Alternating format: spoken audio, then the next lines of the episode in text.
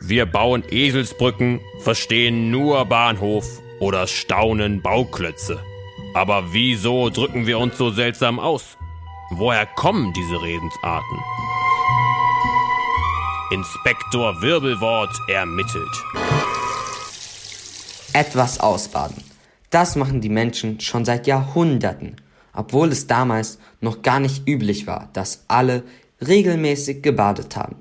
Das liegt daran, dass es zum Beispiel noch keine Wasserleitung gegeben hat, aus denen sauberes und warmes Badewasser gekommen ist.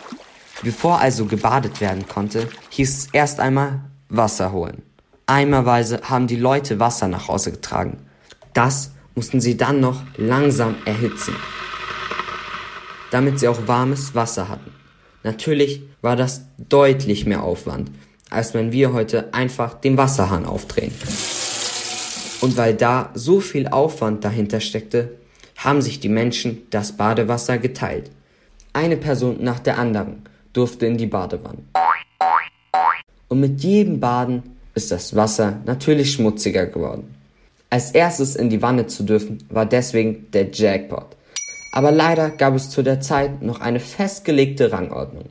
Das hat bedeutet, dass der Hausherr als erstes in die Wanne durfte, dann die Mutter und so weiter. Der oder die letzte war der Pechvogel. Er musste nämlich nicht nur in kaltem und dreckigem Wasser baden, sondern die Wanne am Ende auch noch sauber machen. Also hat er das Wasser im wahrsten Sinne ausgebadet.